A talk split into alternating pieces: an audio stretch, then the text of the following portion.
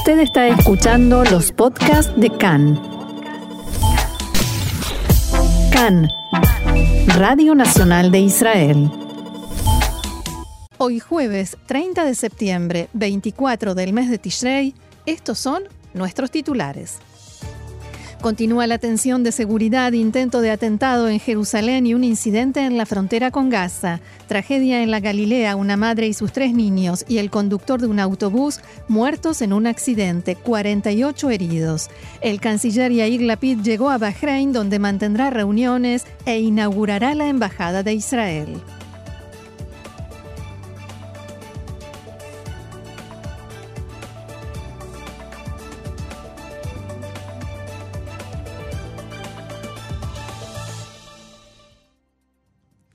Vamos entonces al desarrollo de la información y comenzamos con la noticia del día que ocupa las primeras planas de los diarios y que es el trágico, tremendo y todos los adjetivos más tristes que a uno se le pudieran ocurrir. Accidente que se produjo en la tarde de ayer en la ruta número 89 en la Galilea, cerca de la localidad de Jorfesh. Cuatro de las víctimas son una madre y sus tres hijos, Morán Benelí, de 35 años, y sus niños, Dekel de 15, Liam de 11 y Anael de 5 años. Serán sepultados a las 3 de la tarde, dentro de apenas una hora, poco menos de una hora, en el cementerio ubicado en la entrada a Maalot Tarashija, donde vivían. El padre, Reuben Benelí, sufrió heridas graves y se encuentra internado en el hospital Rambam en Haifa, con respirador artificial, acaba de recobrar la conciencia y de recibir la terrible noticia de la muerte de su familia. La quinta víctima del accidente es el conductor del autobús que chocó el auto de la familia Asher Basson, de 76 años, habitante de Kiryat Yam.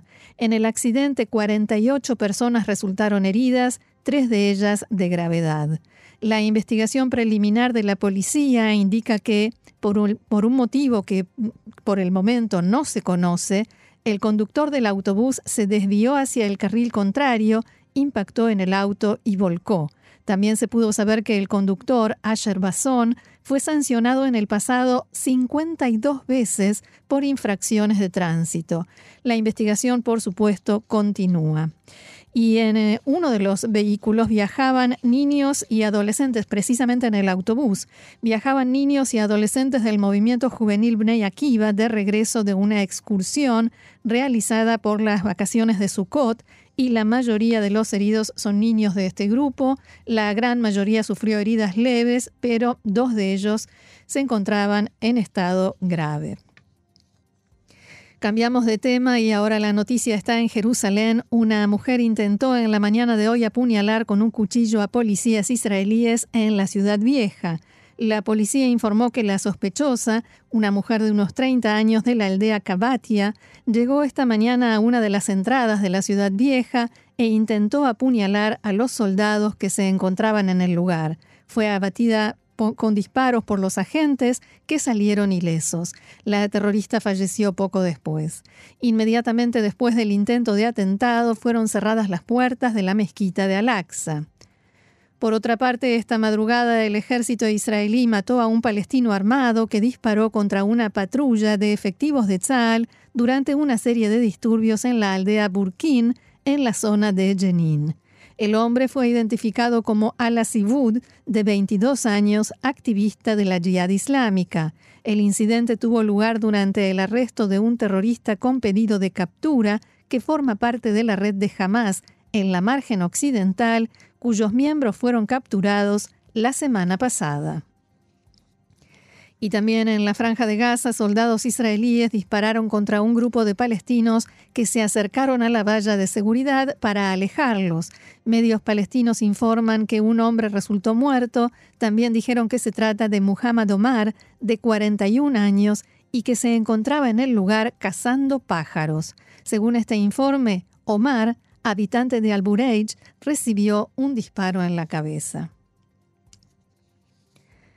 La policía de Israel anunció en la tarde de ayer el arresto de tres israelíes judíos que presuntamente participaron en un ataque con lanzamiento de piedras a una aldea palestina en las colinas del sur de Hebrón, en un incidente que se saldó con una docena de palestinos heridos, incluido un niño de tres años.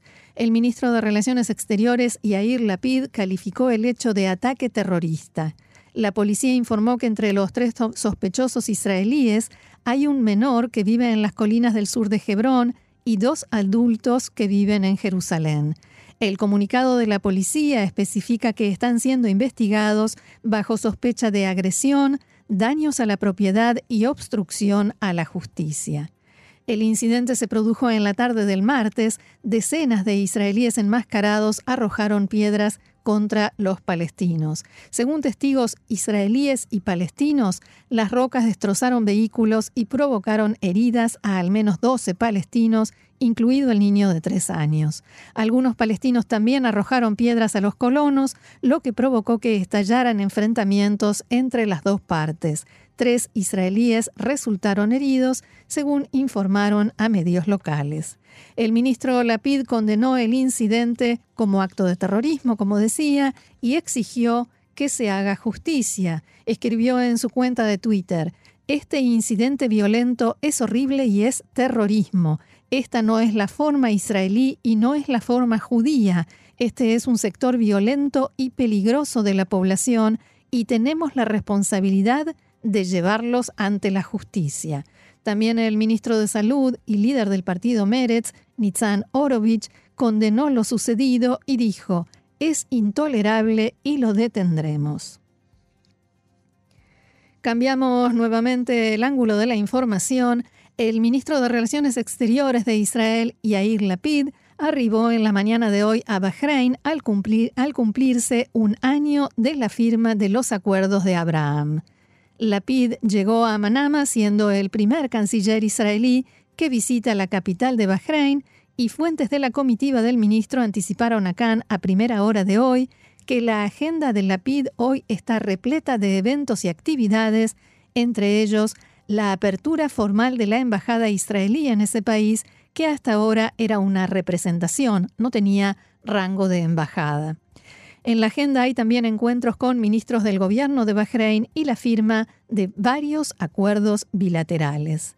A su llegada, Lapid fue recibido por su par, local, perdón, va de nuevo, a su llegada, Lapid fue recibido por su par local, Abdulatif bin Rashid al-Zayani, que hace apenas unos días se reunió con el primer ministro Bennett en Nueva York en el marco de la Asamblea General de Naciones Unidas.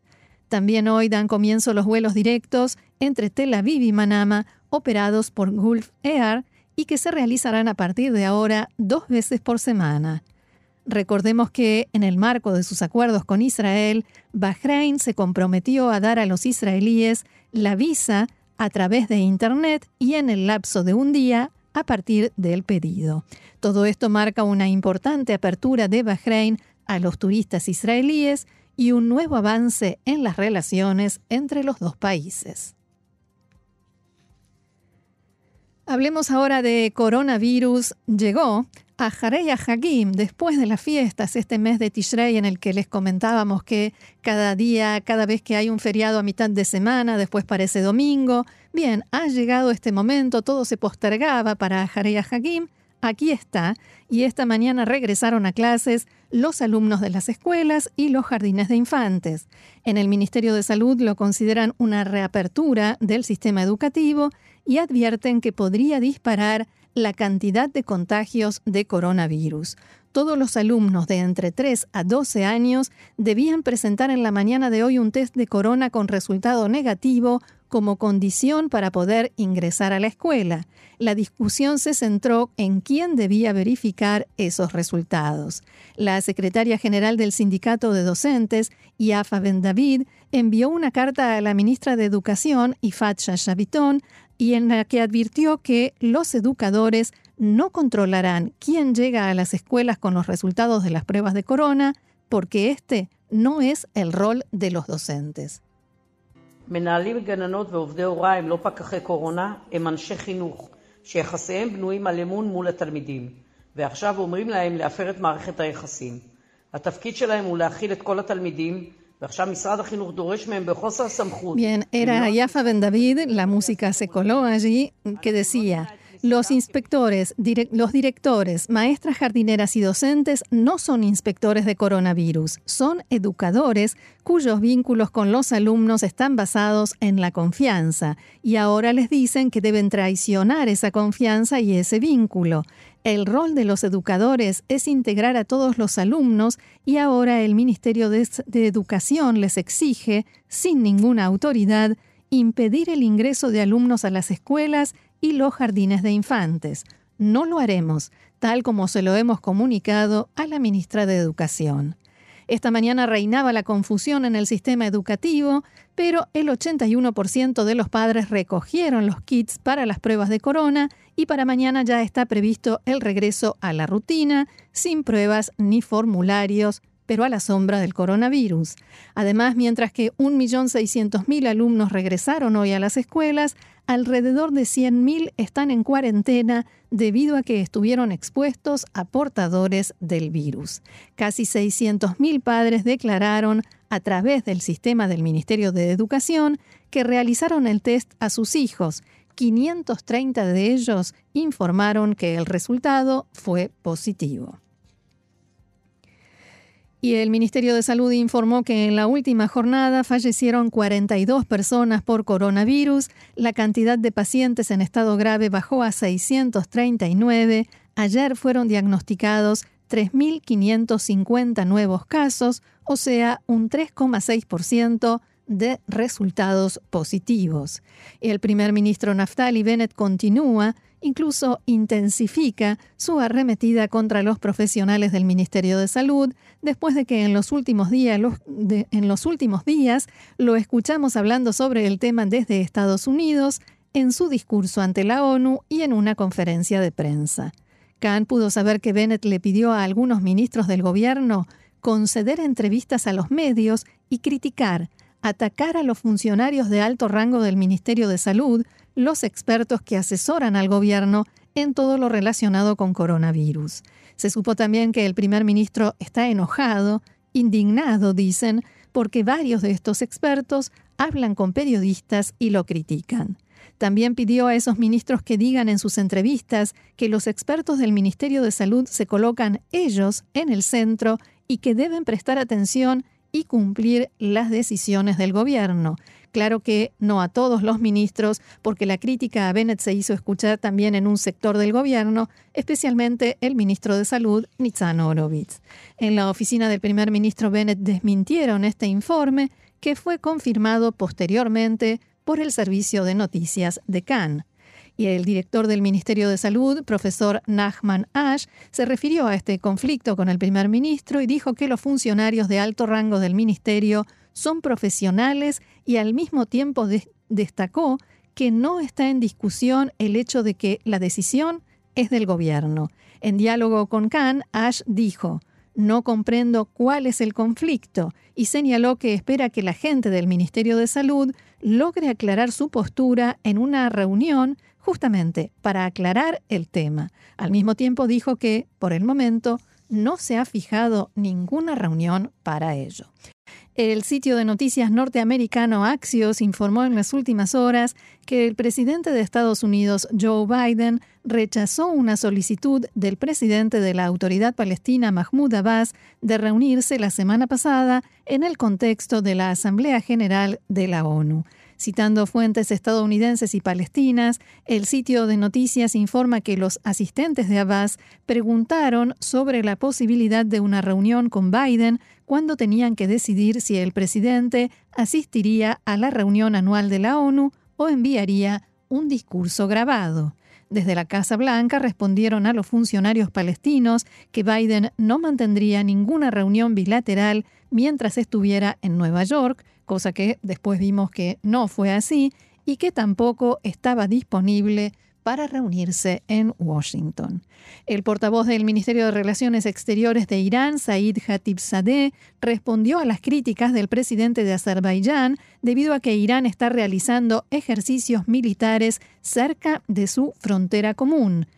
El funcionario iraní dijo que Teherán tomará todas las medidas que considere necesarias para su seguridad nacional y agregó, Irán no va a tolerar la presencia del régimen sionista cerca de nuestras fronteras en referencia a las relaciones de Azerbaiyán con Israel.